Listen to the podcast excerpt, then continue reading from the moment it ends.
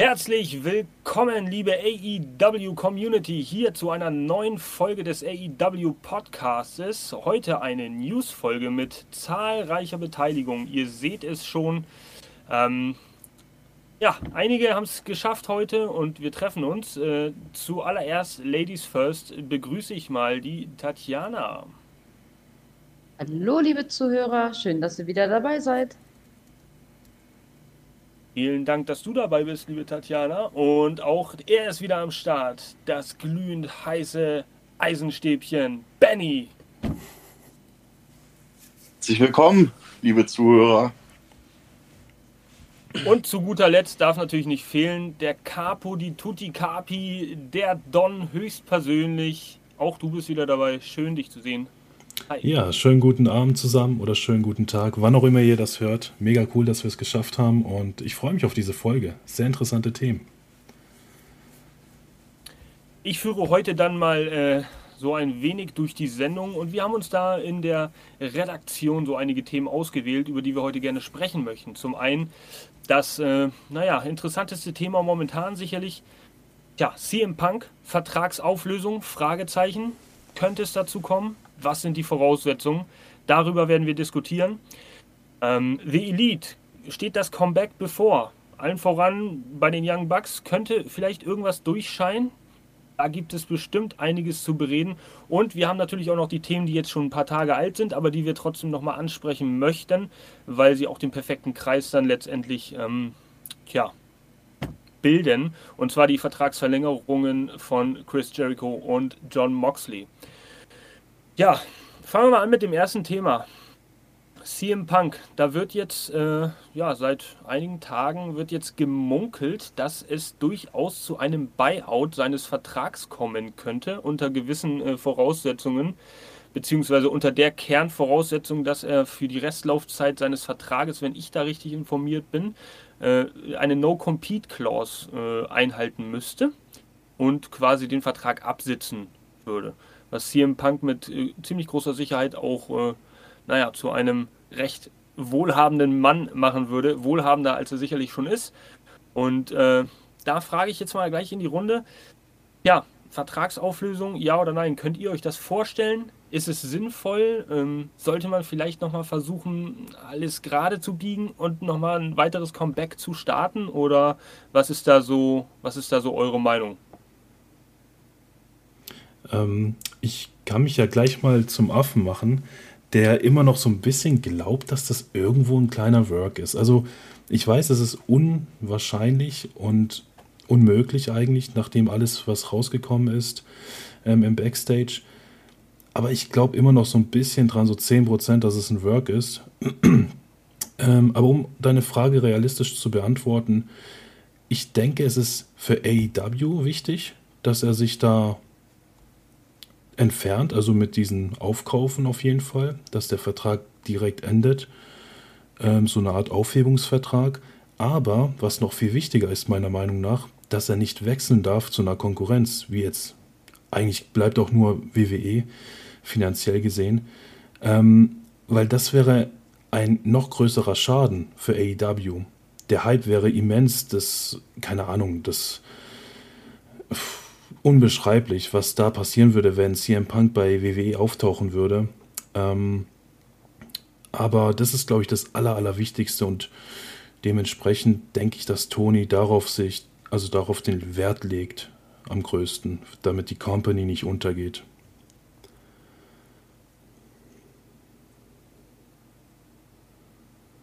Ich würde da auch gern was zu sagen, weil dieses Thema, das regt mich so, so auf. Ich glaube einfach, dass Punk das von vornherein so geplant hat. Und allen Hate gerne sofort auf mich, ich nehme es gerne an, aber dieser Mann ist einfach Gift für jede Company. Immer nur dieses WWE ist schuld, AEW ist schuld. Nein, nicht die Promotion sind schuld. Der Mann ist und bleibt einfach ja, Müll für jede Company immer dieses Gejammere, mehr wollen, nie genug haben, alles muss auf ihn fokussiert sein. Dieser Mann regt mich nur noch auf. Und jetzt kriegt er auch noch Kohle dafür, wenn dieser Vertrag aufgelöst wird. Der hat doch in jedem Punkt gewonnen. Ich habe schon gewusst, das habe ich Jasper auch schon gesagt in der letzten Folge, ich habe damit gerechnet, dass so ein Ausraster kommt. Für mich ist das einfach nur ein berechnender Mensch, der genau das bekommt, was er will. Kohle fürs Nichtstun. Sehr hart, Benny. Jetzt äh, sind alle gespannt. Ja, also ich muss, ich war ja damals, wo er äh, zu AEW gekommen ist, war ich ja ziemlich gehypt, dass er da ist. Die Anfangszeit war ja auch ganz nett und ganz schön, ne? Ähm, nur dann muss man sagen, das, was er sich geleistet hat, äh, an Skandalen, das ist einfach nicht äh, gut zu reden. Ich meine, dass er jetzt äh, kurz vorm Abgang steht, ist mehr oder weniger ähm, ja, gerechtfertigt, kann man schon echt sagen. Weil, ich meine, wer will schon so einen äh, Stoffel haben, der sich da über alles hinwegsetzt, der keine Regeln befolgt, der nur sein eigenes Ding durchzieht, der alle anderen in den Dreck zieht, der eventuell der ganzen Company schadet. Es ist zwar hart, dass ich das so sage, ich meine, gerade weil ich mich selber mit dem Merch so ein bisschen von, von ihm ausgestattet habe, aber gut, es ist halt wie es ist. Konnte ja keiner vorher riechen, dass es so kommt, dass er so durchdreht. Ähm, aber ja, es ist die logische Konsequenz aus dem Ganzen und ich muss auch ehrlich sagen, ähm, Stand jetzt ist die Fangemeinde auch so ein bisschen zwiegespalten. Ich habe jetzt letztens eine Umfrage gemacht ähm, und ähm, tatsächlich sind da so die Leute so ein bisschen 50-50. Also die würden eher nicht so sagen, kommt zu WWE. Da sind die Leute doch ja, eher abgeneigt, kann man schon sagen. Und ähm, äh, zu Recht muss man wirklich so als Fazit ziehen am Ende, weil ich meine, wer will schon jemanden haben, der äh, sich auf, über alles hinwegsetzt? Ich meine, das würde sich kein Arbeitgeber antun wollen auf Dauer und ich denke mal, so schnell werden wir einen CM Punk erstmal nicht wiedersehen, zumindest nicht bei einer größeren Promotion. Interessant. Also ähm, eure Einschätzung, ich denke mal, oder ich würde jetzt einfach mal annehmen, dass viele Leute äh, ja, im, im Internet, also generell die, die Wrestling-Community an sich, da so auch äh, bei euch ist. Nicht alle, aber schon viele. Nur, ähm, ich möchte mal auf einen Punkt zurückkommen von, von äh, unserem lieben Don. Und der hat äh, gesagt, ähm, er darf auf jeden Fall nicht zur WWE oder viele Leute sagen, er darf nicht zur WWE. Und das ist ein ziemlich interessanter Aspekt, den ich gerne mal aufgreifen würde. Denn äh, äh, ich habe auch noch eine Newsmeldung gelesen, wo, wo durchaus davon berichtet wurde, dass Triple H gewillt sein könnte oder gewillt war, durchaus seine Fühler da vielleicht auch auszustrecken. Das waren halt, wie, wie solche Nachrichten halt zustande kamen, äh, irgendwelche Backstage-Reporte, die dann an, an den Journalisten weitergegeben wurden. Ich habe den Namen jetzt nicht immer im Kopf, aber ähm, wie auch immer. Interessant. Und das, was ich damit sagen möchte, ist, obwohl er sich jetzt damit eigentlich wieder einen eklatanten Fauxpas erlaubt hat mit dieser Pressekonferenz nach All Out und naja, viele Fans ihn abgrundtief abgeschrieben haben, wenn man das so sagen kann. Würde er aber dennoch einen unheimlichen Hype wiederum aus dieser Situation ziehen oder generieren, würde er jetzt aus irgendwelchen äh, möglichen Konstellationen doch zur WWE zurückwechseln und da plötzlich auftauchen. Und in gewisser Hinsicht finde ich das äh, bei allem, was passiert ist, jetzt, jetzt mal zur Seite geschoben, eine ne, ne sehr interessante Tatsache dass, äh, dass die Fans das sofort wieder ausblenden würden, alles was passiert ist, obwohl sich auch viele, sicherlich auch wir in dem einen oder anderen Podcast, das Maul zerreißen. Ähm, nur um dann Teil dieses Hypes zu sein, dieses Comebacks, wenn es denn dazu kommen würde, rein spekulativ. Und äh, das ist tatsächlich so, so, also das schafft, glaube ich, nur ein CM Punk. Oder was, was, was hm. denkt ihr? Dieses, ich möchte mal einen ganz kurzen Punkt zu diesen Vergessen. Das, da habe ich ein gutes Beispiel mit Cody. Ähm, dieser Hype damals beim ersten Double or Nothing, das, der erste Purple View von AEW, als er den Kron, äh, von Triple H, sage ich jetzt mal so bildlich dargestellt hat, mit dem Hammer draufgehauen hat. Das sind Sachen, die vergisst man eigentlich nicht, aber sobald er eben zur WWE gewechselt ist, ist es halt vergessen und die Leute sind im Hype, die Leute lieben ihn, er ist ja auch gut, keine Frage, ein Top-Wrestler und so wäre es bei CM Punk genauso, wenn er zur WWE wechseln würde. Es gilt dieses Momentum und das wäre, wie gesagt, unbeschreiblich. Also man kann ja nochmal schauen, ich habe vorher auf einen YouTube-Channel von All Elite Wrestling geschaut. Das CM Punk-Debüt ist auf Platz 5, aber es ist das jüngste Video. Dieser Typ generiert Klicks ohne Ende und ich bin mir sicher, das, was du gesagt hast mit Triple H, das ist ja glasklar wie Glasreiniger, sage ich mal, dass der sich da die, dass der alles Mögliche versuchen wird, ähm, ihn zu kriegen, wenn es die Möglichkeit gibt. Aber ich habe auch vorher gelesen, es gab bisher noch nicht einen Kontakt zwischen CM Punk und WWE. Ich meine, klar, er hat einen Vertrag, deswegen macht es vielleicht keinen Sinn, aber es gab wirklich noch nicht mal ein Telefonat oder ein schönes Essen zusammen, um über die Zukunft zu reden. Und da würde ich gerne auch kurz Jana fragen. Ähm, ich finde deinen Punkt berechtigt, keine Frage, dass er das alles geplant hat. Aber ich würde dann gerne von dir wissen, war, war, wie du darüber denkst, dass er, er hat ja wirklich lange gezögert, bis er zu AW gegangen ist, weil er wirklich gesagt hat, nach seiner UFC-Zeit und alles, er möchte mit Wrestling nichts mehr zu tun haben. Und wir reden ja hier von, ich glaube, knapp einem Jahr, nicht mal ein Jahr, ist er zu AEW gekommen. Ähm, was war mit den zwei Jahren davor? Warum? Ich meine, Tony Khan hatte immer Interesse, klar. Die Fans hatten Interesse. Das wäre die Möglichkeit gewesen, einen freien CM Punk zu sehen, freie Promos, alles Mögliche. Aber zwei Jahre hat es irgendwie ich weiß nicht, sein Plan war, äh, also es widerspricht so ein bisschen deiner Vermutung, die ich gut finde, aber das ist so der Fakt, oder? Zwei Jahre war halt nichts. Erstmal durchatmen. Ähm, das ist einfach nur ein Zeichen der Charakterschwäche eines CM Punks. Das ist diese, er hat sich erhofft, ja, ich mache jetzt mal hier ein paar Käfigmatches, UFC, tralala, und hat gemerkt, ha, ich krieg aber nur auf die Fresse und das bringt einfach alles gar nichts und ich mache mir meinen Körper kaputt. Und er wusste ganz genau, je länger die Leute auf mich warten, desto größer wird das Comeback von mir, desto mehr wollen die mich sehen, desto mehr kaufen die mein Merch. Genau das. Dieser Mann ist eine Gelddruckmaschine. Das ist es einfach und er weiß es. Und damit spielt er. Und ich bin überzeugt davon, dass das alles nur inszeniert ist von dem Mann. Der wusste ganz genau, was er tut. Und der wird belohnt und belohnt und belohnt. Wenn er jetzt zur WWE gehen würde, was ich nicht verstehen würde, wenn man den zurücknimmt, das ist auch wieder nur, um Kohle zu scheffeln. Und da ist der nächste Skandal sowieso vorprogrammiert. Ich, ver ich verstehe es nicht. Wenn da wirklich Gespräche mit Triple H, irgendwas, er würde da auf ihn zukommen, dann tut es mir leid, dann wäre das die erste große Fehleinschätzung, seit er den Posten von Vince übernommen hat.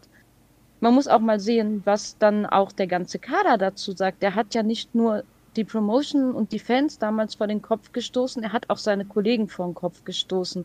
Und äh, du kommst auf Cody zu sprechen. Cody hat die Firma im Positiven verlassen. Er hat immer gesagt, er will noch einen Run in der WWE. Und er hat es ja auch irgendwo gemacht, um der WWE zu beweisen, dass er woanders wirklich stark dargestellt werden kann.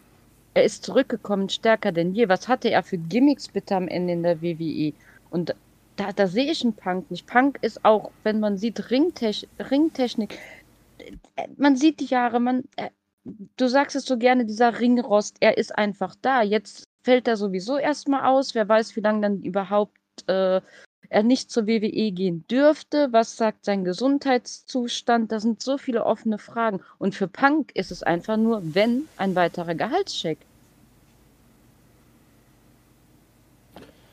Also diese Vermutung, die ich da auch so in den Raum geworfen habe, äh, war natürlich rein, rein darauf basiert, dass viele Stimmen im Backstage-Bereich ähm, sich auf Aussagen Triple Hs bezogen haben, wonach er einige Dinge auch anders machen äh, möchte als, als Vince McMahon und da äh, durchaus auch andere Wege gehen will. Und deswegen wurde da eventuell auch das ein oder andere rein interpretiert. Natürlich jetzt auch und äh, du, kannst, du kannst halt halten von ihm, was du willst. Jeder kann halten von CM Punk, was er will. Aber er ist halt irgendwie momentan trotzdem wieder in den Schlagzeilen und wir machen auch wieder einen Podcast. Das ist nun mal äh, äh Fakt.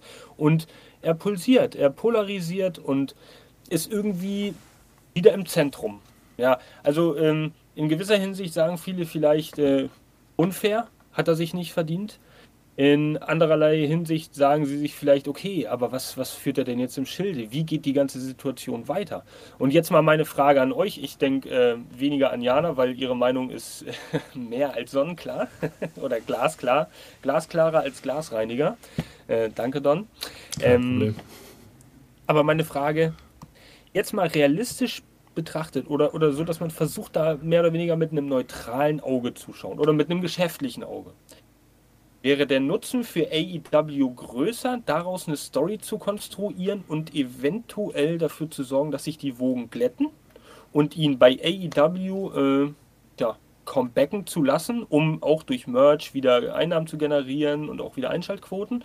Oder ähm, wäre man wirklich besser beraten, wenn man sagt, man kauft ihn aus seinem Vertrag raus, um vermeintlich backstage mehr Ruhe zu haben?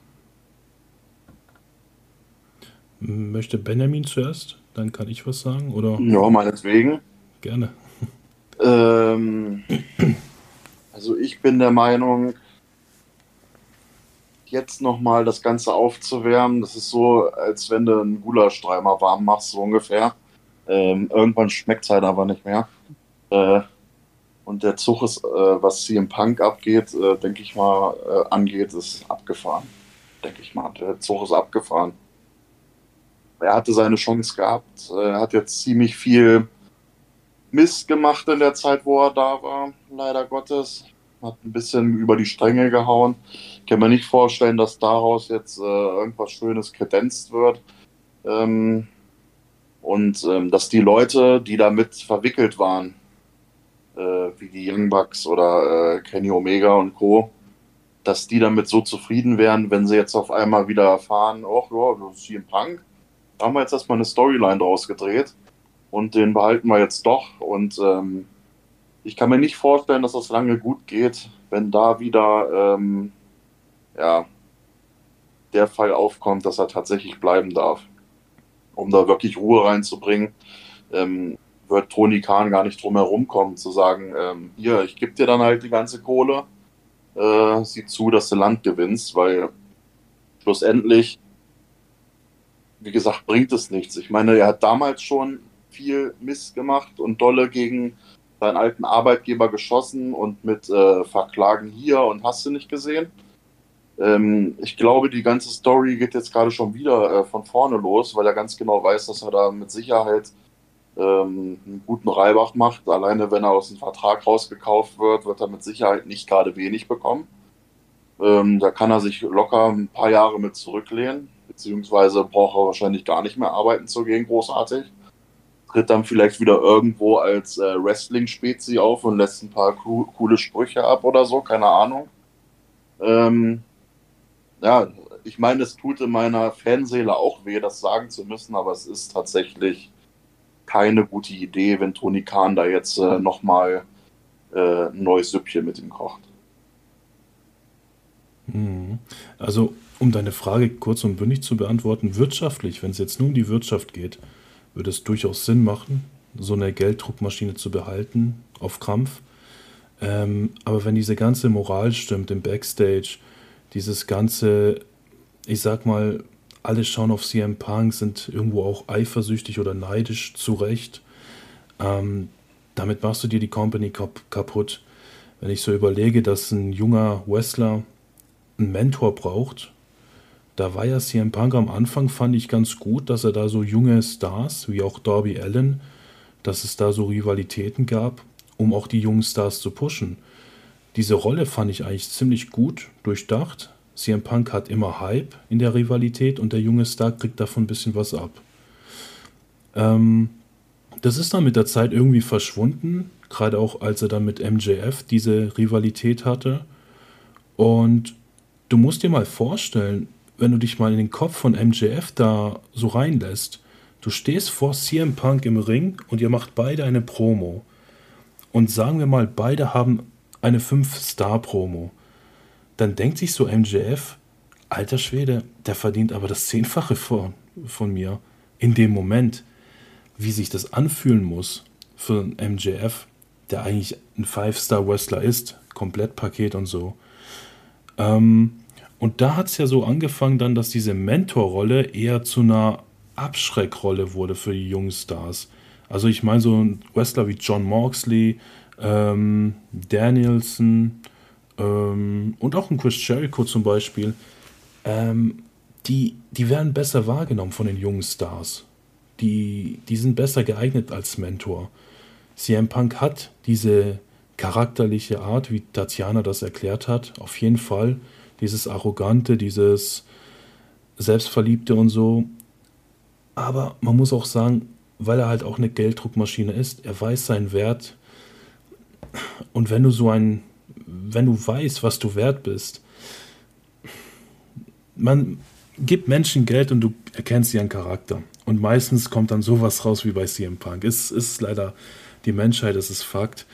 Aber um jetzt deine Frage zu beantworten, ich wäre auch natürlich dafür, dass er irgendwie versucht, da einen Aufhebungsvertrag zu machen, möglichst nicht so einen großen wirtschaftlichen Schaden für die Company. Und wie ich gesagt habe, es ist wichtig, dass er bei WWE irgendwie eine Sperre kriegt für die nächsten, keine Ahnung, was da möglich ist. Ein Jahr vielleicht oder drei Monate, sechs Monate, ich weiß es nicht.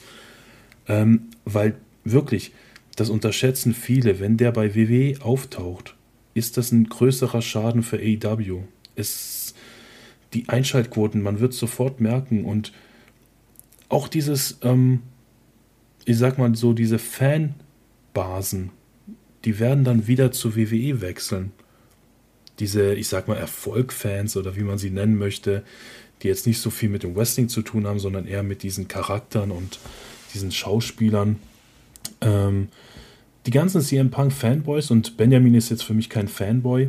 Ich meine noch die schlimmeren, die alles blind sehen und das einfach blind ihrem Idol nachrennen, die werden zur WWE gehen und sagen, AEW ist scheiße. WWE ist geil.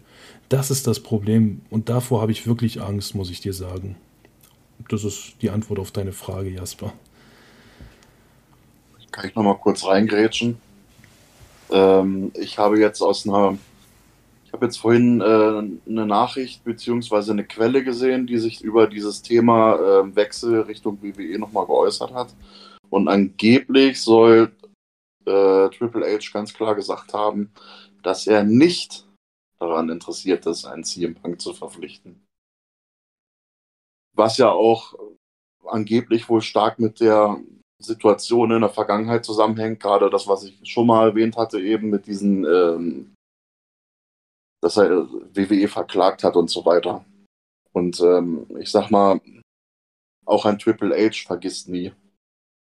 Und ähm, ja, dementsprechend gehe ich mal zu 95 Prozent, sage ich mal, nicht davon aus, dass es so kommen wird, dass, äh, dass er dann tatsächlich wieder zurückgeht. Alleine, weil er schon ein ganz anderes Standing hat wie ein Cody Rhodes. Wie äh, Tatjana da schon richtig gesagt hat, ähm, er würde halt nicht im Guten wieder wechseln. Das ist, hat ein Cody Rhodes hat einen ganz anderen ähm, Spirit mitgebracht in die Company, nachdem er zurückgegangen ist. Und das würde halt so ein CM Punk erstmal nicht mitbringen. Die Leute werden wahrscheinlich ziemlich zwiegespalten. Hast dann wieder die sogenannten Fanboys, wie gerade schon richtig erwähnt, die dann da voll geil drauf sind und ausflippen wie die Bekloppten. Und dann hast du halt die Leute, die aufgrund dessen, was bei AEW passiert ist, erstmal voll gegen ihn sind. Also, ob das dann so die Gelddruckmaschine ist, würde ich jetzt einfach mal dahinstellen.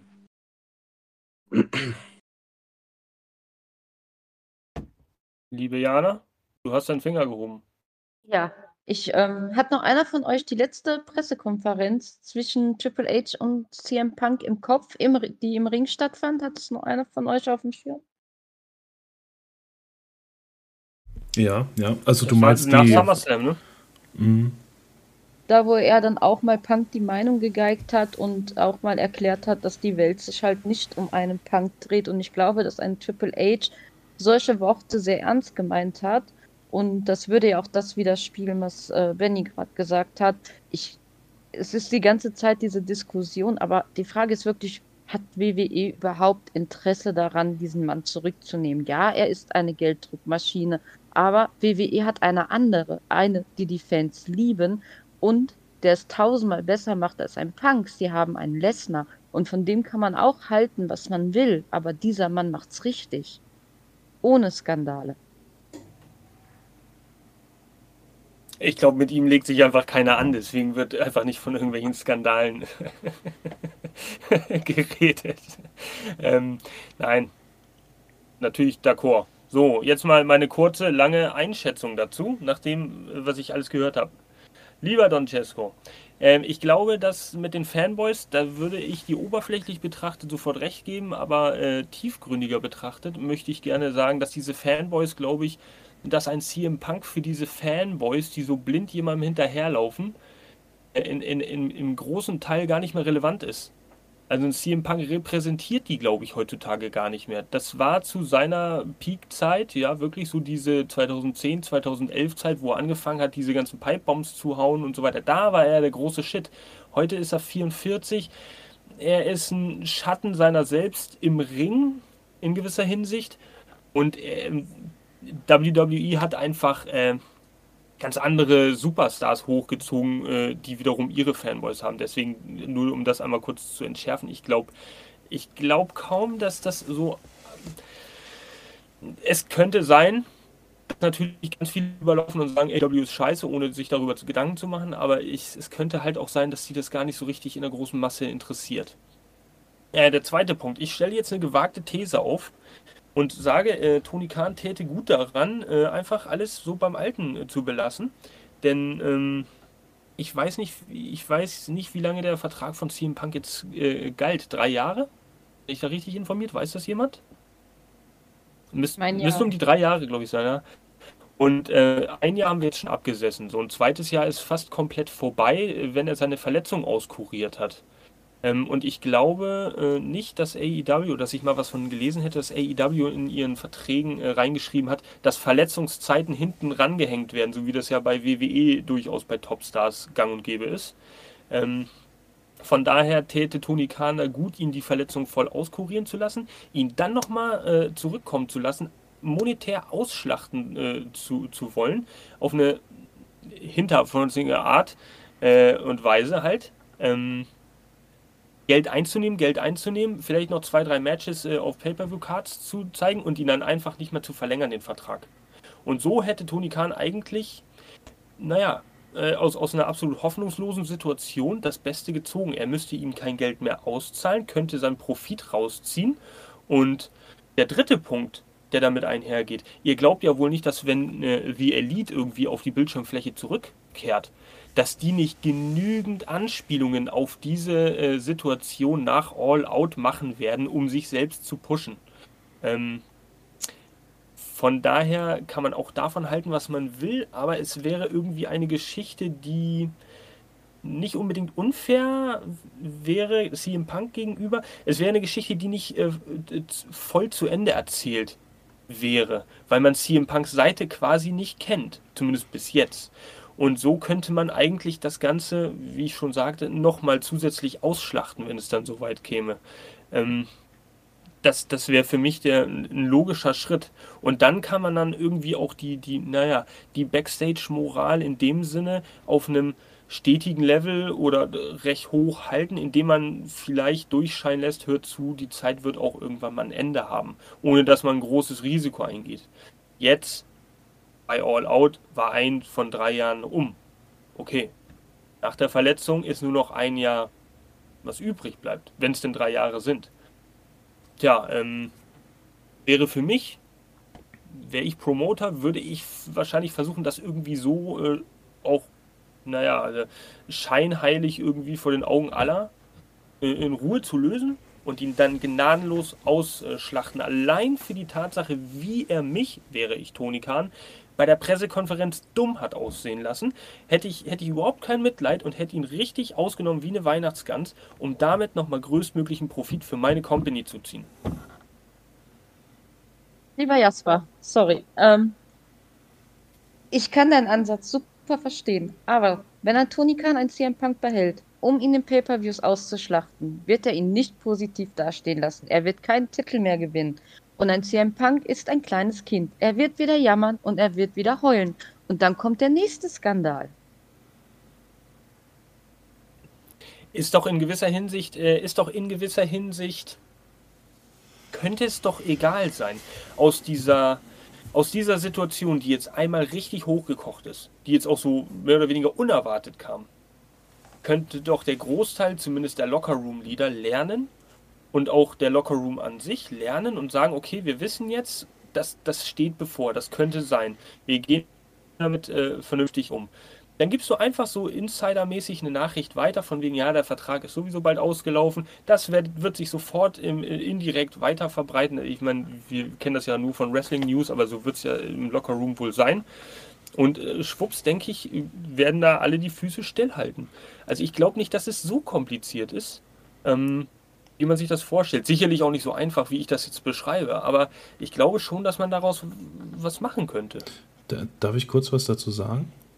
Ähm, du vergisst, also ich würde dir gerne zustimmen, aber du vergisst einen so wichtigen Punkt und das ist seine Off-Script-Momente, die er dann machen würde. Und diese Off-Script-Momente, dann nimmt er dann so eine 5-Star-Promo, nimmt die ganzen Fans in der Halle zu sich und dann schreien am Ende alle Fuck you Tony oder sowas oder Fuck AEW. Ein Punk kann das, ein MJF hat es auch geschafft. Da war es ein Work, da war es geskriptet so ein bisschen, sag ich mal. Das war das Glück. Aber du hast gesehen, wie schnell die Leute bei MJF ausgerastet sind und Tony beschimpft haben als Mark, nur weil es MJF gesagt hat. Und wenn CM Punk erstmal anfängt, ein Offscript zu machen, weil er angepisst ist hier und so, also, boah, ich weiß nicht, also, das könnte richtig in die Hose gehen und das, also, keine Ahnung, ich würde dir gerne zustimmen, aber allein dieser Punkt, CM Punk ist jemand, der die ganze Halle zu sich reisen kann, fast schon besser als ein John Cena, aber im Negativen natürlich. Ähm, ja, schwierig, schwierig. Ich, ich, glaube auch ganz ehrlich gesagt nicht, dass ein CM Punk äh, in seinem Vertrag drin stehen hat, dass er äh, nur zum Ausschlachten quasi da ist. Ich vermute mal, da wird schon irgendwas drin verankert sein, ähm, was auch erklären würde, warum er relativ ähm, früh, sage ich mal, auch den Titel sich geschnappt hat. Ähm, ich, das wird ähnlich sein wie ein Brock Lesnar, um den mal wieder als Beispiel zu nehmen ein Brock Lesnar wirst du auch niemals erleben, dass der komplett ausgeschlachtet wird für X Matches. Wird man nicht erleben. Weil der einfach so einen extremen Wert hat. Und genauso ist es bei einem CM Punk aktuell auch. Der hat einen hochdatierten Vertrag und da wird er mit Sicherheit nicht, äh, gehe ich mal ganz stark davon aus, ähm, die Weihnachtsgans spielen und sich ausschlachten lassen bei zwei, drei, vier Pay-Per-Views. Also kann ich mir nicht vorstellen. Auch wenn ich äh, Jaspers Meinung immer sehr wertschätze, aber diesmal liege ich da ein bisschen äh, auf einer anderen Wellenlänge, denke ich. Auch damit muss man sich anfreunden. Äh, Mr. Shitstorm. Äh, Mr. Shitstorm, ja, ich bin ja immer bekannt für kontroverse Meinungen. Ich, ich versuche es doch nur gut zu machen. Ähm, nein, also ich kann eure Punkte durchaus auch verstehen. Man, man sucht ja irgendwie immer nach der anderen Seite. Vielleicht ist es auch das, was ich da ausdrücken will. Man sucht ja vielleicht auch immer nach einer anderen Lösung, anstatt sich sehr, anstatt sich einseitig darauf zu fokussieren, was jetzt geschehen muss. Das ist für mich auch sonnenklar, was da eigentlich geschehen muss. Für mich ist, ist realistisch, rational betrachtet, die Tatsache, dass er möglichst schnell aus dem Vertrag raus sollte, um weiteren Unfrieden zu stiften, die vernünftigste Lösung. Aber war, äh, und das ist halt so der Ansatz, den ich ja verfolgt habe mit der These, warum nicht kreativ denken und versuchen noch das Beste rauszuholen? Ja, ihr habt einige äh, starke Argumente geliefert und denen will ich da auch gar nicht entgegensprechen, weil das sind tatsächlich Punkte, die ich ähm, nicht, naja, nicht, nicht wirklich berücksichtigt habe. Oder es sind halt so viele Punkte, die man auch bei diesem komplexen Charakter als, als Wrestler, aber auch als Mensch, denke ich mal, CM Punk da berücksichtigen muss. Weil da kann irgendwie, naja, ein kleiner Stein, der geworfen wird, der kann halt zu einem Riesenfels zurück auf dich kommen. Und man weiß nie aus welcher Richtung. Also ihr habt da schon recht, ich, ich, ich schließe mich nicht komplett euch an, weil ich da irgendwie immer noch so meiner These ein bisschen anhänge, aber klar, ihr habt mich letztendlich, habt ihr mich so ein bisschen auf eure Seite gezogen. So, äh, nächstes Thema? Nein. Ähm, gut, ähm, ich habe klar gesagt, was ich vom Punk halte. Die Frage ist nur, wir sind die ganze Zeit von CM Punk, Abgang, nicht Abgang, was wäre besser. Aber er hat das Ganze ins Rollen gebracht. Aber beteiligt nach, nach der ganzen Chose waren auch noch andere Leute. Und da höre ich immer nur dieses, ja, wenn die zurück können, wenn die zurückkehren. Ist es denn gerechtfertigt, dass Punk, und jetzt bin ich echt mal auf Punks Seite, der Einzige wäre, der darunter leiden würde, weil wenn jetzt alle anderen einfach so zurückkommen, ohne da auch irgendwo eine Konsequenz rauszuziehen, kann ich das auch nicht nachvollziehen. Ja, er war der Antrieb für alles, aber die anderen haben auch nicht wirklich gut auf die Situation reagiert. Einfach die, die Garderobe zu stürmen, ihn da äh, so zu reizen, dass er dann sagt, ja, ich musste mich wehren, dass da Stühle fliegen, dass Menschen gebissen werden, das äh, ist, finde ich, dann auch nicht die erwachsenste Art, so eine Sache zu lösen. Ähm, um da kurz eine, um da kurz eine Einleitung dann fürs nächste Thema schon zu bringen, äh, denn die hast du jetzt perfekt übergeleitet, liebe Tatjana. Ja, die Elite Comeback, unser zweites Thema.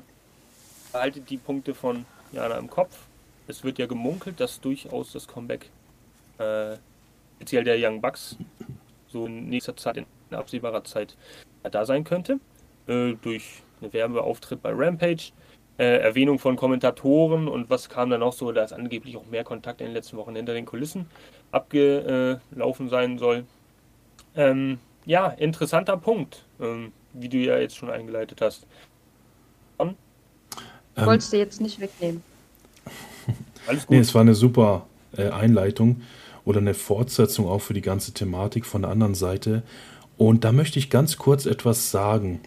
Ähm, bis heute finde ich, wir hören, wir hören viel zu viel von diesen Medien, von diesen Dave Metzelder und so. Jetzt mal ganz neutral gesehen. So, man stellt sich das vor in der Schule oder so, Männerumkleide, da sind, da ist ein CM Punk, der sitzt da, zieht sich um, keine Ahnung, und dann kommen drei Männer. So, jetzt muss man doch mal überlegen, CM Punk ist in der Unterzahl. Und wenn du rein menschlich gesehen jetzt in der Unterzahl bist, du würdest doch niemals aufstehen und sagen, was wollt ihr hier oder so, so ein bisschen provozieren. Es kann ja sein, dass die drei provoziert wurden von der PK mit Tony, äh, also CM Punk und Tony, dass die da so ein bisschen das mitgekriegt haben, dass da gestichelt wurde. Aber trotzdem glaube ich zu 90 Prozent menschliche Kenntnis und alles, dass diese drei das so ein bisschen provoziert haben oder angefangen haben. Ich kann mir nicht vorstellen, dass CM Punk da im Backstage, ja, das Ganze anfängt. Und da bin ich voll bei Tatjana. Also diese drei werden jetzt irgendwie bald ihr Comeback feiern, werden dann gut aus der Sache rauskommen. Ähm, bildlich, also wenn sie dann auftreten. Sie werden dann bestimmt ihre Spots haben, das Ganze ins Lächerliche ziehen, Punk ins Lächerliche ziehen auch, promomäßig. Und das ist mir bis heute wirklich nicht klar, weil ich glaube nicht, dass Punk also nicht mehr als 50% Schuld hat an der ganzen Sache. Und die Medien erzählen viel, wenn der Tag lang ist. Das, ja, wollte ich dazu sagen hier kommt ein sehr interessanter, äh, sehr interessanter Punkt ins Rollen, der mir gerade durch den Kopf läuft. Bei CM Punk äh, wirkt es ähm, wirkt es alles wie Kalkül. Ja, also knallhart durchkalkuliert von Anfang bis Ende. Wie Jana schon sagte, das sehe ich zwar nicht hundertprozentig so, aber durchaus schon überlegt. Ja, CM Punk weiß, was er tut und was er tun will.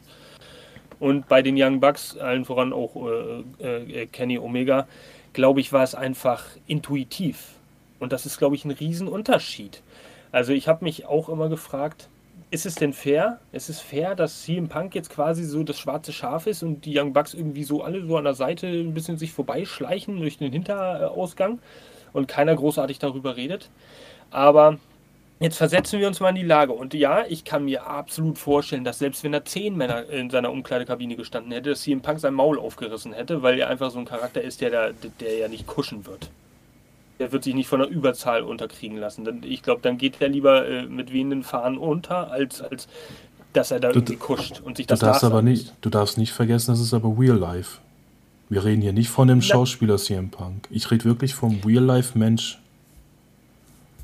Die große Klappe ja, aber, hatte, aber eins gegen drei ist, finde ich, in jeder Konstellation harter Tobak du, du rechnest ja nicht unbedingt damit, dass es zu einer physischen Auseinandersetzung kommt. Du rechnest ja damit, dass es zu einer erhitzten Diskussion kommen wird, wenn da Leute bei dir reinkommen, fällt auch rein, stürmen. Okay, ist ja logisch, die sind ja auch irgendwie aufgebracht. Und äh, warum sollte sich CM Punk dem dann nicht stellen? Warum sollte CM Punk dann nicht durchaus dann trotzdem seinen Mund aufmachen und auch das wiederholen, was er schon gesagt hatte? Ich glaube nicht, dass er dann zurückweicht. Ähm, was mich wiederum auf die Perspektive der Young Bucks und Kenny Omega bringt bringt. Dann kommt jemand wie CM Punk, wir können das ja nur als Fans beurteilen, sagt all dieses über EVPs, Leute, die ähm, vielleicht das eine oder andere Mal eine gewisse Macht hatten oder missbraucht haben, vielleicht auch, weiß ich nicht. Ähm, auf jeden Fall eine Company mit aufgebaut haben. Blood, Sweat and Tears rein in AEW. Und dann ist dann CM Punk, der den allen den Rang abläuft und provoziert sie womöglich auch noch backstage dann handeln, dann handelt die Elite intuitiv, instinktiv. Sie sehen irgendwie alles vor ihrem geistigen Auge, ey, da ist jemand, der will all das, was wir hier aufgebaut haben, zerstören. Die sehen das so äh, irrational. Und ein CM Punk, und das meinte ich damit, der macht das von vornherein mit Kalkül, äh, nachgedacht darüber, wie er an die Sache rangeht. Und äh, der macht das nicht instinktiv weil er halt so, äh, weil er irgendwie nur so ist, sondern weil es sich auch überlegt hat halt. Und das ist, glaube ich, das, das könnte vielleicht so das Zünglein an der Waage sein. Das könnte vielleicht der Unterschied in der Bewertung dieser ganzen Backstage-Vorfälle sein, weil wir sind da ja alle nicht mit drin. Er, Tony Khan kann sich ja nur darauf verlassen, was Augenzeugen sagten, was Videokameras vielleicht aufgenommen haben, was weiß ich, was da für Möglichkeiten gibt zeigt aber auch eine Charakterschwäche, wenn drei Leute meinen, sie müssen auf einen einstürmen, und auch wenn es intuitiv war, man kann sich verbal auseinandersetzen. Es ist einfach nicht erwachsen, aufeinander einzuschlagen. Gerade, klar, beim Wrestling leben wir davon, dass die aufeinander einschlagen, aber das ist ja halt nicht die sportliche, sondern die menschliche Komponente. Und da fehlt mir der Reifegrad einfach. Ja, du kannst dich angegriffen fühlen, aber du entscheidest, wie du auf die Situation reagierst. Intuitiv oder geplant. Wobei sie als EVPs, und das hatten wir in den Podcasts auch schon zu Genüge diskutiert, äh, auch nochmal eine ganz besondere Verantwortung haben. Also ich will das hier auch um Gottes Willen, um Gottes Willen, ich will das hier überhaupt nicht gutheißen oder, oder, oder rechtfertigen, was, was die wie Elite äh, sich verhalten hat. Ich versuche da irgendwie nur für mich selbst den Ablauf zusammenzukriegen, wie das vielleicht abgelaufen sein könnte. Und ähm, ja, professionell war es was, was von den Young Bucks und Omega natürlich auch überhaupt nicht. Die hätten da ganz anders mit umgehen müssen. Da CM Punk aber natürlich auch gerade sie, denke ich, gemeint haben wird, bei der Pressekonferenz ist es für mich auch nachvollziehbar, weswegen die da zu dritt zumindest zu ihm gehen und ihn zur Rede stellen wollen. Also das kann ich schon nachvollziehen. Wie es dann geendet hat, gut, das wissen wir. Das wissen wir jetzt zur Genüge. Oder, oder halt auch eben genau nicht. Das ist vielleicht das Problem. ja, dürfen wir gespannt sein. Benny, deine ganze Einschätzung, nachdem du, nachdem du jetzt hier so viel gehört hast und ach, so viel Meinung. Ja, das ist äh, schwierig, gerade um auf dieses Thema Comeback zurückzukommen. Ähm, warum darf ein Omega und warum dürfen die Young Bucks wahrscheinlich ihr Comeback feiern und ein CM Punk nicht? Na gut, bei CM Punk ist klar, der ist noch verletzt, aber warum kommen die drei am besten bei weg? Kann ich mir auch nur so vorstellen, die hatten halt irgendwo ähm, als EVPs sozusagen diese Führungsverantwortung mit dabei, ähm, haben ihn ja laut Aussagen ja nur zur Rede gestellt. Der erste Schlag soll angeblich vom Punk ausgegangen sein und leider ist es dann immer so, ja, der hat als erstes zugeschlagen. Ähm, ja, hat vielleicht deswegen auch diesen negativen Touch gehabt in Richtung Punk. Ähm, der Kollege Ace Steel soll ja auch mit dabei gewesen sein, der ja jetzt auch schon gefeuert wurde.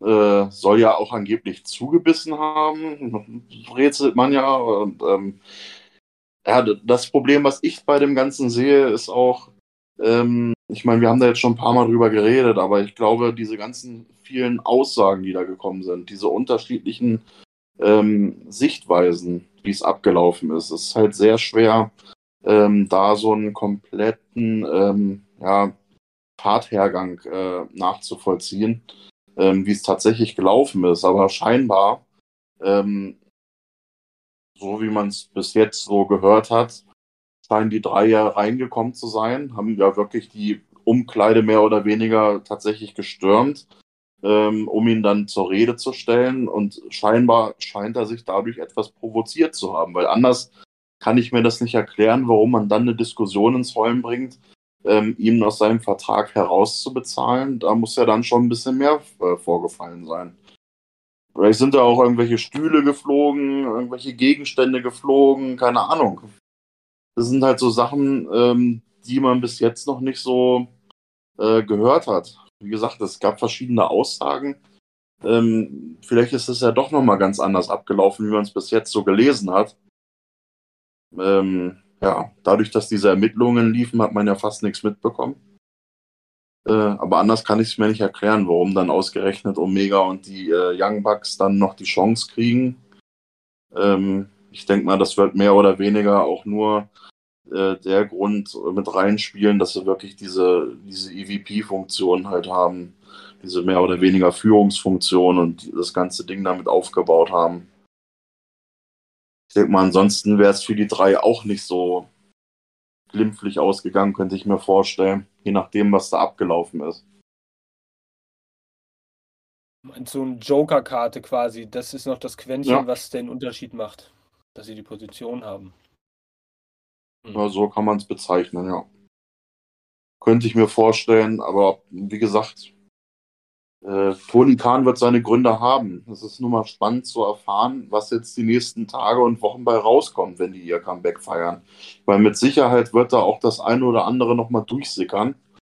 Ähm, ob es über dem Kollegen Dave Meltzer oder sonst wen ist. Irgendwer wird da schon was ausplaudern, was in die äh, Kategorie geht. Jetzt weiß man da definitiv mal endlich mehr.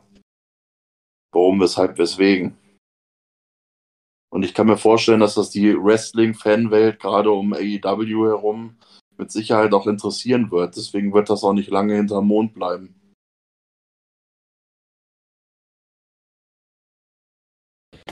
Also interessant ist äh, eine News, die ich noch gelesen habe heute äh, von Wade, Wade Keller. Ich weiß äh, nicht mehr vom Pro Wrestling Report oder, oder äh, äh, der Seite der ja, die haben ja alle irgendwelche Connections zu, zu irgendwelchen Wrestlern im Backstage-Bereich. Und da wurde die Frage gestellt, auf welcher Seite befindet sich eigentlich Tony Khan? Und das ist ja, denke ich, auch, äh, wäre für die Fans, auch natürlich für uns hier im Podcast, sehr aufschlussreich, wenn wir diese Antwort auf die Frage kennen würden, weil dann könnten wir uns vielleicht ein bisschen besseres Bild von der ganzen Situation machen. Aber da wurde äh, halt davon berichtet, äh, nur damit das jeder mal irgendwie gehört hat, dass Tony Khan äh, auf der Seite der Young Bucks und Kenny Omega stehen soll, dass er aber eine ganze Zeit lang auch ähm, also in, in der Mitte stand und auch zu CM Punk gehalten hat, weil er halt in ihm noch mehr Potenzial gesehen hat, um Storylines zu erzählen, die noch nicht erzählt wurden, Matches zu generieren, die noch nicht äh, gelaufen sind und so weiter und so fort. Ähm, das nur mal so ein kleiner Einblick. Fand ich ziemlich interessant, weil einige Wrestler aus dem Hintergrundbereich äh, ihm das wohl gesteckt haben sollen, aufgrund persönlicher Unterhaltung oder ähnlichem. Man weiß ja immer nicht genau, was da dran ist. Ähm, würde dann natürlich aber im Umkehrschluss auch Sinn ergeben, weswegen jetzt gemunkelt wird, dass äh, ja das Comeback der Elite irgendwie, naja, bevorstehen könnte. Ja, und machen wir uns nichts vor. Also ich äh, kann mir auch gut vorstellen, dass, dass die Bugs und, und Omega da äh, auch so in gewisser Hinsicht Tonys Lieblinge sind. Nicht zuletzt deswegen, weil sie diese Company mit aufgebaut haben, weil sie äh, in dieser Anfangszeit gerade auch an Tonys Seite standen, viel geleistet haben und auch gepusht haben. Tja, ob das das alles rechtfertigt? Keiner weiß es genau. Hat zu diesem Thema denn noch jemand irgendeinen Kommentar oder würde gerne seinen Senf äh, dazu ablassen, wie der Doktor sagen würde? Ja, ich glaube, wir haben alles soweit gesagt, so wie ich die Köpfe hier sehe. Aber ihr da draußen, die uns hier zuhören oder auf YouTube anschauen, schreibt gerne eure Meinung mal rein. Wir lesen uns alles durch, wir kommentieren auch alles. Wir freuen uns auf eure Kommentare und eure Meinung. Vielleicht sehen wir irgendwas, was wir noch gar nicht in Betracht gezogen haben. Wir sind gespannt. Genau, der Don hat es gesagt. Immer subscriben, liken, subscriben, liken, teilen und alles, was es noch gibt. Klickt einfach auf alle Knöpfe, die es gibt. Außer auf den Daumen nach unten. Den mögen wir nicht so gerne. Ähm, ja, und damit kommen wir dann auch schon zum, zum letzten Thema, das wir jetzt für diesen Podcast hier so anvisiert haben. Und das wäre, das wäre mal auf die Vertragsverlängerungen von Chris Jericho, The Ocho und äh, ja, dem AEW World Heavyweight Champion John Moxley zu sprechen kommen. Ähm, denn als gebührender Abschluss dieses, Post, dieses, dieses Podcastes äh, schließt es ganz gut den Kreis, wie wir vergangene Woche ja ja, festgestellt haben oder auch lesen durften, äh, Jericho hat den Vertrag verlängert um weitere Jahre, wird also jetzt bis ins Frühjahr 2026 zu AEW gehören und John Moxley um weitere fünf Jahre, also bis 2027 an äh, AEW gebunden sein. Sehr interessante Vertragsverlängerung in vielerlei Hinsicht. Wir werden es auch nochmal kurz anschneiden, aber jetzt vielleicht erstmal damit wir noch darauf zu sprechen kommen, eure ersten Gedanken so. Was, was, was haltet ihr von den Vertragsverlängerungen? Was haben die für eine Bedeutung für, für AEW in mittel, mittelfristiger, langfristiger Zukunft? Ähm, bei John Moxley war ich tatsächlich überrascht, muss ich dir ehrlich sagen, dass es so lange gedauert hat. Ähm, er hatte ja bereits einen Titel One ohne Vertrag also er war eigentlich vertragslos bei AEW und hat trotzdem im Main Event gekämpft, hat gute Shows gemacht, gute Promos. Ähm, und erst jetzt hat man sich so zusammen einen neuen Vertrag halt, hat, also er hat einen neuen Vertrag unterschrieben. Ich glaube, ich bin mir jetzt nicht ganz sicher, ob das stimmt oder ob das irgendwo steht, aber das hat schon was mit seiner Frau auch zu tun, die jetzt bei All Elite ist. Ähm, das könnte ich mir halt vorstellen, dass darauf auch ein bisschen gewartet wurde, dass da jetzt wirklich alles fix ist. Ähm, aber natürlich freut es mich mega. John Moxley ist nicht nur ein guter Wrestler und ein Main Eventer oder der, einer der Top-Stars der Company, berechtigterweise. Nicht so mit Dean Ambrose, das war ja so ein Schmutz, was sie da mit ihm gemacht haben. Ähm, bei AEW hat er gezeigt, was er kann, auch Hardcore-technisch. Aber wie gesagt, er ist nicht nur der beste oder einer der besseren Wrestler, sondern er ist ein guter Mentor, auch für die jungen Wrestler. Die schätzen ihn sehr, die können nur von ihm lernen und er ist eigentlich so das perfekte Verbindungsstück, sag ich mal, zu einem älteren Wrestler, wie jetzt ein Stink, und zu einem ganz jungen Wrestler. Er ist da wirklich so im Mittelfeld, finde ich. Er hat das gute Training noch genossen in seiner Jugend, das hart war aber er kennt sich auch aus mit den modernen Techniken, ähm, auch mit den elektronischen Techniken, meine ich jetzt so Social Media mäßig, das Auftreten eines Wrestlers, ähm, Promos kann der Typ auch. Und, und, und das meine ich halt, er ist eigentlich der perfekte Coach und Mentor für die Jungen. Ähm, ja, und bei Chris Jericho sehe ich das eigentlich genauso, mit dem Unterschied, dass hier Kuschelko sich für AEW langfristig entschieden hat, wie ich gesehen habe. Also er kann sich nichts anderes mehr vorstellen, bis er in Rente geht. Äh, und das finde ich mega cool von ihm, weil auch er ist das Flaggschiff oder gehört zum Flaggschiff dazu und unersetzlich der Typ. Und ich finde auch seine letzten Matches klar, er kommt auch in sein Alter rein, ist jetzt auch nicht der schnellste, aber sein komplettes Paket ist Bombe. Vom Entertainment-Faktor, vom, wie er die Leute mitzieht. Die, er ist eigentlich so ein Heel, der sich so perfekt präsentiert, dass du ihn feierst, sage ich jetzt mal. Auch wenn du, keine Ahnung, ein kleiner Butschi bist oder ein kleines Mädchen und du denkst so, Mama, Papa, der ist voll blöd. Aber du denkst so, aber eigentlich ist er voll cool. Und das kann Chris Jericho, finde ich, mega cool.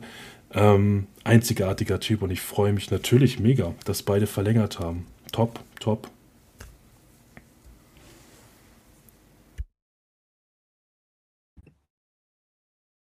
Ja, da nichts weiterkommt. Ähm, was die Vertragsverlängerung von Moxley angeht, also soweit ich informiert bin, hatte er schon mal äh, einen Vertrag angeboten bekommen, den er aber aufgrund seines Suchtproblems abgelehnt hatte, weil er gesagt hat, er will sich auf seine Genesung konzentrieren, hatte auch recht deutlich gemacht, dass er eigentlich gar nicht so unter Festvertrag stehen wollte und wenn ich es richtig gelesen habe, hat er jetzt auch einen Vertrag, der äh, die Indie-Szene für ihn ausschließt, weil er gesagt hat, er möchte halt genug Raum auch noch für sich haben, einfach für seine Familie. Und er ist halt nach wie vor immer noch in der Suchtberatung. Das heißt, äh, er, er sieht, dass er da halt noch nicht den Faden gefunden hat, den er für sich braucht. Und das finde ich eigentlich ganz, ja, ganz gut, dass er das so selbst reflektieren kann dass er sich jetzt doch fünf Jahre an AEW gebunden hat, zeigt uns ja eigentlich nur, wie wohl dieser Mensch sich endlich fühlt, weil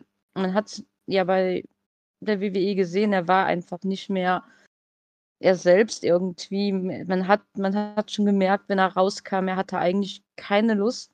Und für einen Wrestler, der eigentlich sagte, ja, so, so festlegen will ich mich nicht, dann diese Kehrtwende zu machen, zeigt auch, dass er die Treue der Fans zu schätzen weiß. Der weiß, die Hilfe, die er bekommen hat, zu schätzen. Er, die, die Kollegen müssen stimmen. Und auch für AEW natürlich ein riesen Zugewinn. Dieser Mann trägt die Company mit auf seinem Rücken. Der hat bewiesen, dass er will, dass er kann, dass er mitreißen kann. Er unterstützt die Jungen. Ähm, einfach Hammer. Also den hätte man auch einfach nicht weggehen lassen dürfen. Benny, du bist still? Also ich habe ja gerade äh, nur dazu nicken können, weil ich sehe das eigentlich genauso. Also Moxley ist einer, der, finde ich, auch in vielerlei Hinsicht ähm, eine extreme Vorbildfunktion gezeigt hat. Äh, aufgrund dessen, weil er sich seiner Sucht so gestellt hat und auch offi ganz auf offizieller Ebene äh, das auch kommuniziert hat, was da im Moment abläuft ähm, dass er da die Pause eingelegt hat und alles. Und ähm, ja, das zeigt halt auch, dass ein John Moxley einfach menschlich ähm, ein richtig reifer Typ ist, der nicht nur neben dem, was er sportlich zeigt, sondern ähm, ein absoluter Kracher ist, sondern auch, was er halt so menschlich, privat auch hergibt. Ähm, ein sehr bodenständiger Typ ist und auch ähm, was für sich tut und nicht nur ähm, nur ans Wrestling denkt, sondern eine gesunde äh, Mischung jetzt so für sich ähm, entdeckt hat, dass, dass ihm das gut tut. Und ich denke mal, die Fans ähm, können davon die nächsten Jahre definitiv noch profitieren von dem Kerl. Weil er ist einfach, er ist einfach AEW, kann man sagen. Er ist einfach derjenige, der diese ganze Company ja, irgendwo den gewissen Touch verpasst hat. Aufgrund dessen, weil er einfach so viele gute Matches gezeigt hat in der Vergangenheit. Und ähm, ja, er ist einfach der King of Hardcore, kann man sagen. Also das, was er bis jetzt so gezeigt hat, ähm, da reicht bald gar keiner ran. Also krass. Und ich bin einfach oberglücklich, dass er weiterhin ähm, unter All Elite, äh, unter der Flagge von All Elite sozusagen äh, weiterarbeiten möchte und dass er da ähm, sich langfristig auch gebunden hat. Und ähm, ja, um auf Chris Jericho mal kurz zu sprechen zu kommen, ähm, ja, alleine der Hintergrund, dass er jetzt äh, ähm, ja, noch mehr machen will, auch ähm, hinter den Kulissen, was ich da gelesen habe, ähm, das zeigt ja auch, dass der richtig Bock auf den ganzen Laden hat. Der hat ja nicht nur Bock, im Ring zu stehen und sich abzufeiern, der hat nicht nur Bock, am Kommentatorenpult zu sitzen, sondern der hat noch viel mehr Bock, noch mehr zu machen äh, und dann auch noch hinter den Kulissen mitzuwirken. Ich kann mir durchaus vorstellen, der hat auch sehr viele, ähm, ja, für die jungen Talente alleine schon einen extremen Mehrwert, der Kerl. Der hat so viel Erfahrung gesammelt über die Jahre hinweg. Und ich meine auch mal gelesen zu haben, alleine deswegen, weil er so im Mittelpunkt steht bei AEW, findet er das ja total geil. Deswegen, ja, wundert mich das nicht, dass er nochmal verlängert hat. Also, ähm, er geht jetzt in seinem Alter nochmal richtig auf und der gehört da einfach rein.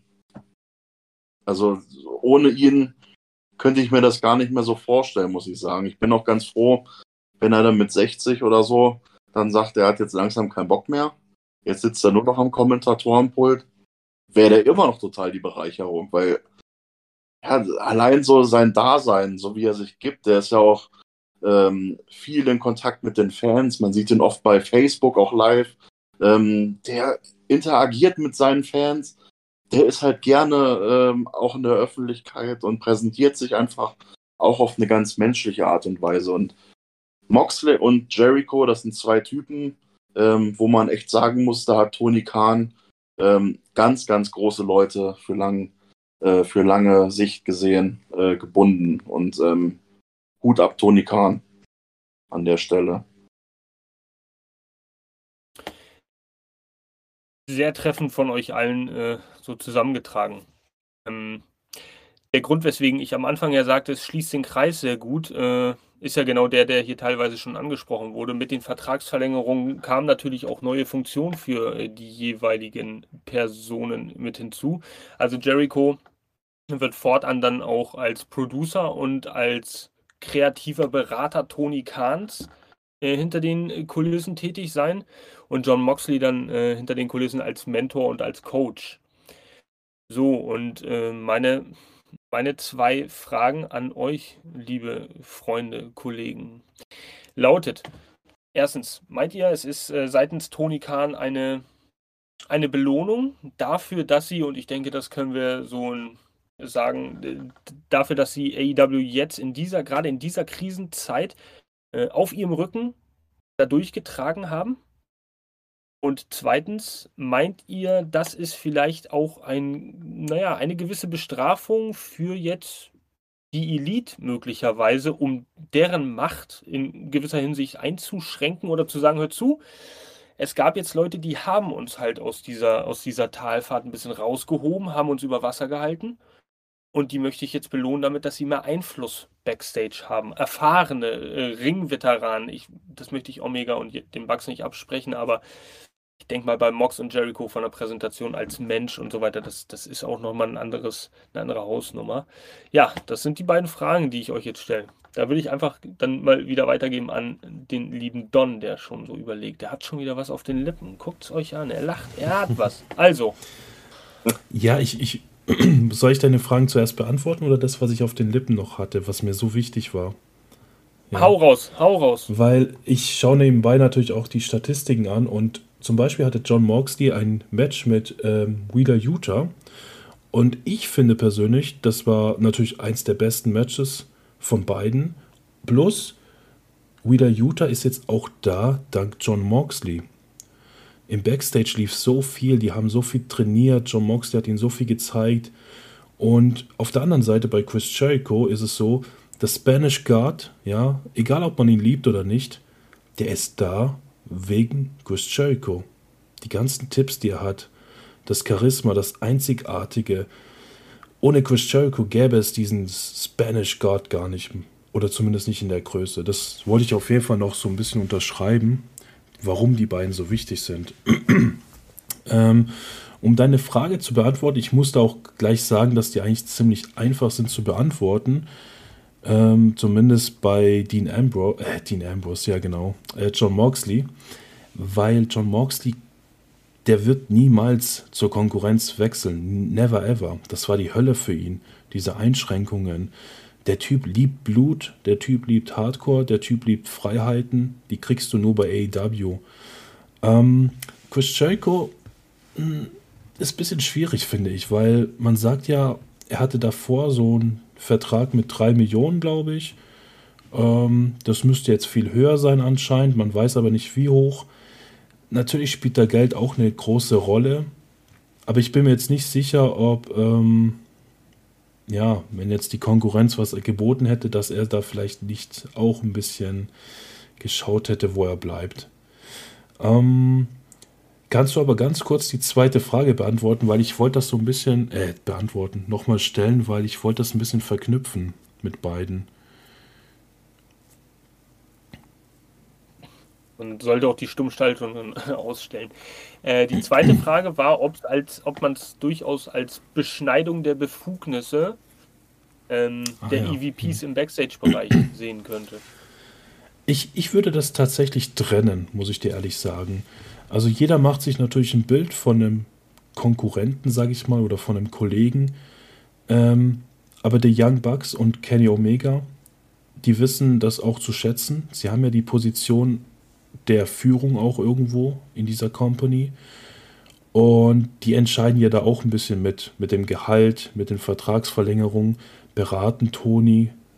Ähm, ich denke, dass sie es natürlich zu schätzen wissen und das gar nicht so als Konkurrenz sehen oder irgendwie, ach scheiße, da ist jetzt jemand, der eigentlich auch, ja, mehr wertgeschätzt wird von Toni, weil das glaube ich jetzt nicht. Ähm, die werden bestimmt ihre Business-Termine haben und ja, da spricht man dann einfach von zum Beispiel John Moxley, ja du, schalt Mitarbeiter des Monats, Top Junge oder Mitarbeiter des Jahres. Ich glaube, mehr ist da nicht, um ehrlich zu sein. Ja. Da kann ich auch nur zustimmen. Ähm, ich würde das auch ein bisschen getrennt betrachten, das Ganze. Ähm, warum ausgerechnet die beiden? Ich denke mal, egal ob das jetzt vorgefallen wäre mit äh, den Bugs und Omega oder nicht, ich denke mal, der Schritt, dass die mehr machen dürfen, das wäre so oder so irgendwann gekommen. Alleine aus dem Grund, äh, weil die beiden so einen extremen Mehrwert bieten für die ganze Company an sich gesehen. Und ähm, aufgrund dessen, weil da jetzt so viele Talente äh, bei AEW im kompletten Roster gesehen sind, ist es eigentlich unerlässlich gewesen, dass man sich da nochmal Verstärkung reinholt von außerhalb. Weil ich denke mal, alleine können die paar Leute das gar nicht mehr wuppen, weil einfach so viele Leute äh, über die letzten Monate hinweg dazugestoßen sind. Ähm, hat, da hat man, denke ich mal, die beiden ähm, reifesten und erfahrensten genommen, gerade auch John Moxley, haben wir ja gerade schon gesagt, der ähm, auch die, die Jüngeren, die noch fast gar keine Erfahrung mit irgendwelchen Hardcore-Matches haben, dann so ein bisschen auf die Sprünge helfen kann. Ähm, ich denke mal, da hat man schon eine gute Mischung äh, an Know-how beziehungsweise an Wissen damit reingeholt, um dementsprechend sich da für die Zukunft besser aufstellen zu können.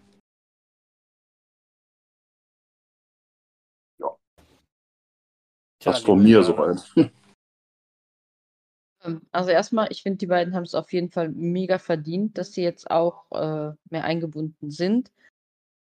Was vielleicht Tony Khan daraus macht, wir wissen, das ist ein gewiefter Geschäftsmann. Vielleicht sollen wir auch einfach glauben, dass es die Bestrafung ein bisschen ist für die Young Bucks und Omega. So, um diese Story in sich dann nochmal zu verketten, weil gerade jetzt kommen diese Verlängerungen nach der Geschichte. Ähm, vielleicht einfach so eine Erklärung, warum die jetzt ihr Comeback machen dürfen und trotzdem dann irgendwo ein ja, Klopper auf die Finger bekommen haben, könnte man so erzählen. Ähm, egal was die Beweggründe waren, für AEW wird es in jeder Hinsicht eine Bereicherung sein. Bei Jericho könnte es natürlich auch sein, ähm, er weiß selber, er ist nicht mehr der Jüngste, obwohl er gerade echt eine mega grandiose Zeit hat und äh, auch im Ring abliefert. Aber dass er dann schon mal so die Fühler nach hinter den Kulissen greift, kann ich auch nachvollziehen. Und wir können alle nur davon profitieren, weil der Mann hat einfach Ahnung von dem, was er tut. Tja, sehr schöne, sehr schöne Worte von euch. Ähm, ich sehe es tatsächlich, tatsächlich ähnlich. Ähm, um nicht zu sagen, genauso wie ihr. Ähm, absolut verdient. Wir können alle glücklich sein, dass, dass äh, Leute wie Jericho und Moxley da sind, die wirklich in diesen Zeiten auch Professionalismus an den Alltag äh, äh setzen und zeigen, hör zu, es geht ums Business. Wir sind uns nicht zu fein, um auch weiß nicht, uns selbst in gewisser Hinsicht zu opfern, um, um, um weitere Talente hochzupushen, um weiß nicht, die nächsten Stars zu, ja, aufzubauen. Und äh, das sollten wir, glaube ich, alle genießen, gerade bei Jericho. Da, da, naja, der wrestelt jetzt so schon leicht über seinen Zenit. Das wird, denke ich, mit den Jahren nur leider nun auch nicht besser. Ähm, es ist eine Überraschung. Bei Moxley, der hat ja noch ein paar äh, gute Jahre im Ring, auf jeden Fall. Äh, 35, nee, 37, um den Dreh dürfte er jetzt sein. Ja, das sind auf jeden Fall knallharte Fakten. Äh, wir dürfen mal gespannt sein, was es so in nächster Zeit äh, wieder gibt für uns als AEW Community und Zuschauer und Fans und Fanaten. Ja. Falls dann keiner was von euch mehr hat, würde ich auch sagen, wir haben alles abgehandelt. Es war äh, teilweise eine recht gegenwindnerische Diskussion, aber das ist vielleicht auch so meine persönliche Meinung. Ähm, auf jeden ich Fall eine sehr. Lieb, das war. Ach, ich habe euch doch auch. Fängt das schon wieder an. Ähm, ich habe euch auch, auch, alle lieb. Großes, großes Herz, ein AEW-Herz. Ähm, hitzige Diskussion an einigen Punkten, auch sehr sachlich und konstruktiv. Wir haben alle wieder irgendwie ein bisschen was voneinander gelernt. Äh, am meisten freut mich, dass unsere treuen Zuhörer auch wieder einiges mitnehmen durften und ich bin mir sicher, dass die eine oder andere Information bei dem auch nicht im Kopf rumschwirrte. Tja, mit diesen Worten möchte sich der selbsternannte Mr. Shitstorm, der vielleicht heute auch irgendwo wieder losgetreten hat, vielleicht auch nicht, äh, dann auch mal von äh, der treuen Fangemeinde verabschieden und ich sage für mich schon mal AEW auf ein Wiedersehen. Vielen Dank fürs Zuhören, subscriben, liken Kommentare schreiben und äh, bleibt dran, bleibt dran. Es geht immer weiter. Ja, wir hören uns bis zur nächsten Folge. Perfekt. Macht's und Donnerstag gut. wieder einschalten. Ja, danke, dass ihr dabei wart. War mir eine Freude. Tschüss zusammen. Ciao, ciao.